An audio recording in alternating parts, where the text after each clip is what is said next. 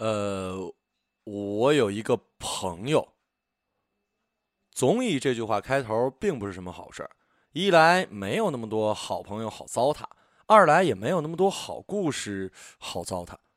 鸡汤喝多了会腻，暖文看多了会发寒。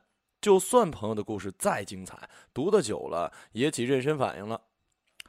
假如有这么一个人，不是朋友，只是点头之交的熟人，平时碰到了打个招呼就擦肩而过，然后忽然有一天你得知他死了，会不会有点想法？前年参加考研补习班时认识一个胖子。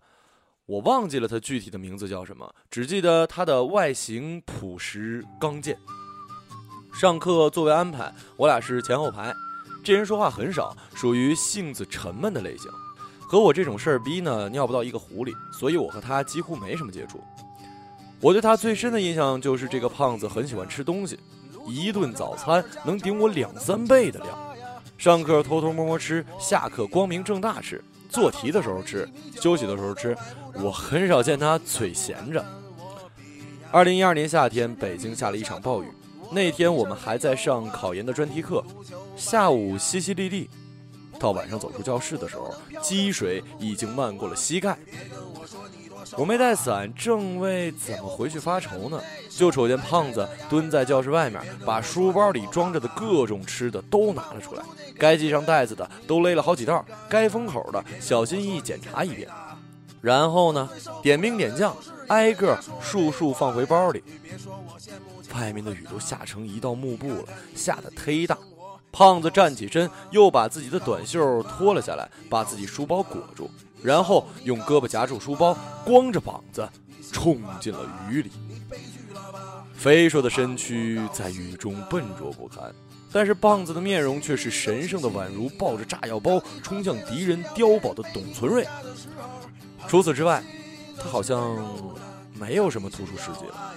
考研那半年，大家都是忙忙碌碌的，自家人顾自家人。来了教室也没那么多的言语，撑死了有题目不会才会前后左右大家一起聊聊看。大概到了十一月底、十二月初的样子，考研机构为了强化训练，让我们都住在安排好的宿舍里，一人一间，外面有自习室，还配了洗漱间。我睡不着，就去自习室做题去了。那已经是半夜三点多了，我路过洗漱室的时候，看到胖子。正端了个盆接水洗澡，水池旁边还放一凳子，胖子把手机搁在上面，放着张学友的《他来听我的演唱会》，水哗哗的流，顺着他凸起的肚子，那应该是我最后再注意到的。直到去年年初，从其他人口中得知胖子自杀了。有人说他已经考了三年，这一次又没考上。还有人说他是和女朋友分手了，再加上家里也出了点事儿，才选择了自杀。我一开始听到这个消息吧，稍稍有些吃惊，虽然也不着急问确切的原因是什么，但是我知道，其实心里已经没把这个当回事儿了。或许是我冷血吧，胖子的死对我来说只剩下谈资的价值。六月份毕业的时候，我喝了很多的酒，早上四点钟就醒了。宿舍在十二楼，我站在阳台往下望，大脑昏昏沉沉，突然萌生出一个想法：跳下去好不好？我又猛地被这个想法给惊醒了，觉得自己一定是疯了。然后就莫名的想到了自杀的胖子。我连他到底是哪个学校的，爱好什么，籍贯何处都不清楚。作为二零一二年考研大军中的一员，他只是不起眼的那个。我记得我看过一本书，里面写着：结束自己的生命是一个人最大也是最后的权利。我和他并不熟悉，甚至描述起他的事情，也因为消息的稀少而显得十分苍白。但是他的自杀却让我突然明白，自己所处的假想的纯白的学生时代，也可以是鲜血淋漓的。我觉得所有死法里，跳楼算是刺激和痛苦都能达到最大的那种。你可以在人生中享受第一次也是最后一次超人的感觉，然后摔成一堆肉泥。像是被踩烂的番茄。这真是一个不好的比喻哈。电影《草莓百分百》里有一句台词：“青春就是吃自己喜欢的食物，胖而短暂的活着。”这话不假。我把胖子的事儿告诉了李少白，问他究竟一个人会在什么情况下选择死亡。李少白不屑地说：“你别问的那么文艺了，一个人在想死的时候自然会去死。”然后他就不理我了，转身去写他的剧本了。李少白。是这个二十九岁大龄北漂文艺青年的笔名。我和他是因为稿子上的事宜认识的。我曾经问过他真名是什么，但李少白不愿意告诉我。他的讯息我也只是大致的了解。马上奔三了，来自河北最著名的工业城市石家庄，自幼吸食工业废烟，号称五谷不分，五毒不侵。末流大学中文系毕业，北漂七年尚未立业。但是李少白说，其实他有业，他是一个剧作家，他要写一个惊天的剧本，写出来之后就是扬名立万的时候了。那个时候已经没谁能拦住他，他将是镇北京、镇纽约、镇伦敦的超级喜剧大师，就好像林元帅在门窗紧闭、密不透风、挂满胸装的小屋里来回踱步，看到了自己的未来。主席走后，就轮到我喽。李少白说：“可是戏剧界的主席莎士比亚同志几百年前就死了，现在谁也挡不住自己称王称霸的脚步了。”写了几行剧本，李少白对我说：“晚上一起吃饭吧。”我说：“好啊。”看到了蟑螂从他的稿子边儿爬了过去。吃饭的地方选在了中关村一家很小的馆子，在地下一层。我们点的是涮锅，李少白还要了十瓶啤酒。我们吃了一会儿，扯了一会儿蛋。李少白挽起袖子让我看他的手腕，上面一道道全是疤。你这咋弄的呀？割腕。我也想过自杀。你说人为什么选择自杀呀？还不是觉得没活头了吗？我毕业以后一直想找一个编剧啊、文字啊这样的工作，可惜都没如愿。但人总得活着，我就先从保安干起。后来在美廉美当过超市收银员，在中关村办公楼当过打扫厕所的清洁工，在野鸡学校上过课，跑过保险，还拉过皮条。可那真不是我想要的生活。我就想好好的写一剧本，被人相中，拍成故事，这样大家就能看到我写出来的故事了。然而能力有限，没人相中，就只能拼了命混口饭吃。你就没想过回家？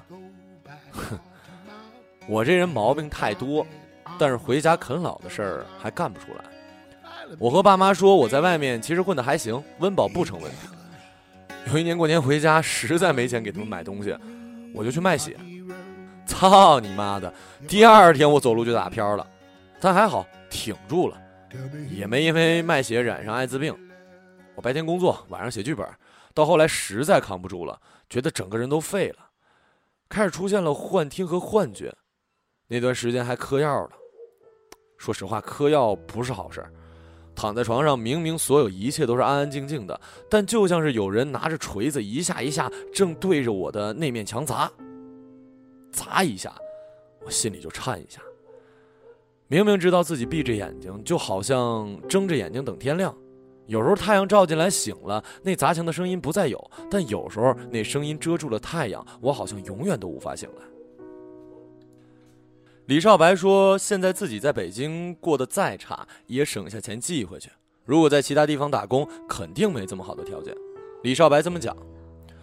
我说：“你认识的不清楚，你是眼高手低。”离开北京，也许能过得更好、更稳定。你没把自己的方向把握好。你说的也有道理，但我已经把大把的时间耗在这里了，明知道自己慢慢的往下深陷，可想拔脚也晚了。自杀的时候，我也想了挺多的。我觉得赖活终究不如好死。我把手腕拉了一道口子，看着血流，很疼。但我到最后没死成。我觉得我不能死，我还有爹妈在，我死了没人养他们呀，所以我得活着，哪怕像狗，哪怕自己生活的稀烂，哪怕是吃屎，也得让他们过得好些。我们喝完酒出来，走过过街天桥，李少白被风一吹，头有点晕，趴在天桥上干呕。从顶好大厦这边，能远远的看到李少白租住的楼房，就在北大南门附近，一间六个人上下铺，一个月五百块钱，一个屋里三间房，一共住了十几号人，共用一个厕所。李少白现在的生活过得好了一些。他在一个广告公司负责出门跑宣传，外加发小广告，还打一份超市的零工，一个月能挣四千多。他摇摇晃晃地站起身，张开胳膊，像是在拥抱寒冷的空气。他张大嘴喊，像是败犬的狂吠。我看着他的背影，将帅谁都想做，但却少之又少，大多数还是拼死拼活葬身此处的小卒。站在这儿，你能感觉到那种他妈的悲壮啊！说实话，我觉得李少白没有创作的才华，他写的东西就是一坨屎。但他还活着，像蝼蚁一样的伟大。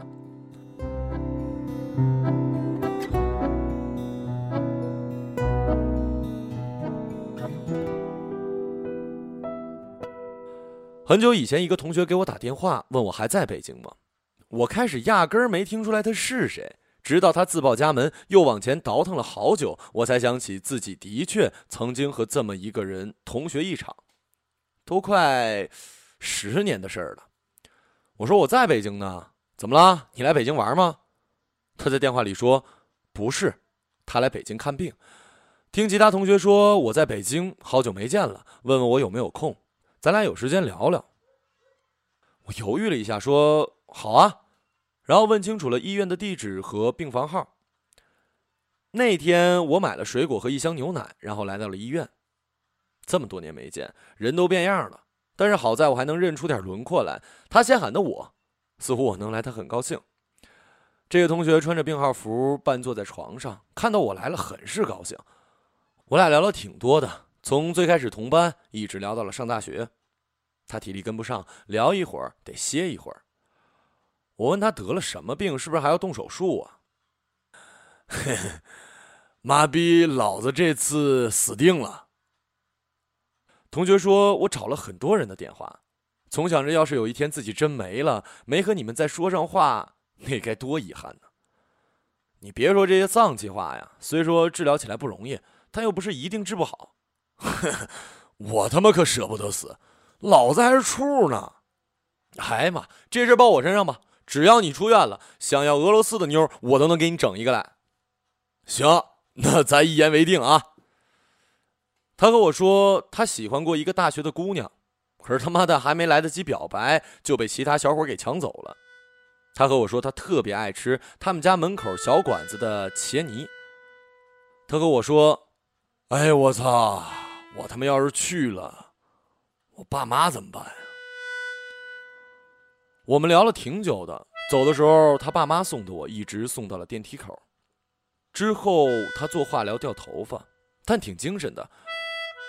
然后突然死了，就是普通人得了绝症之后该有的剧情。看了开头第一句就能知道结尾。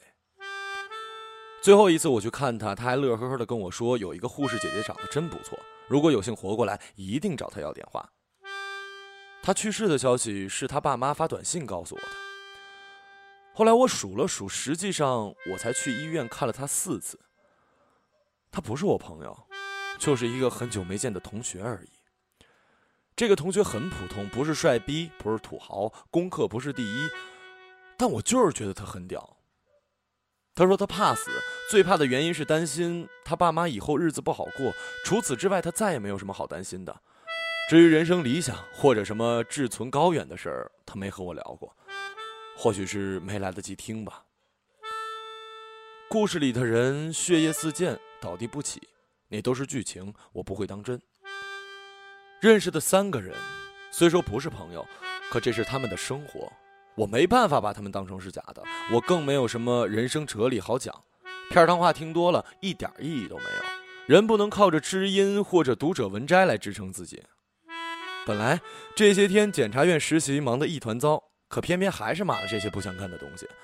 因为今天无意间翻出一张便签儿，是那个死掉的同学写给我的，上下两行：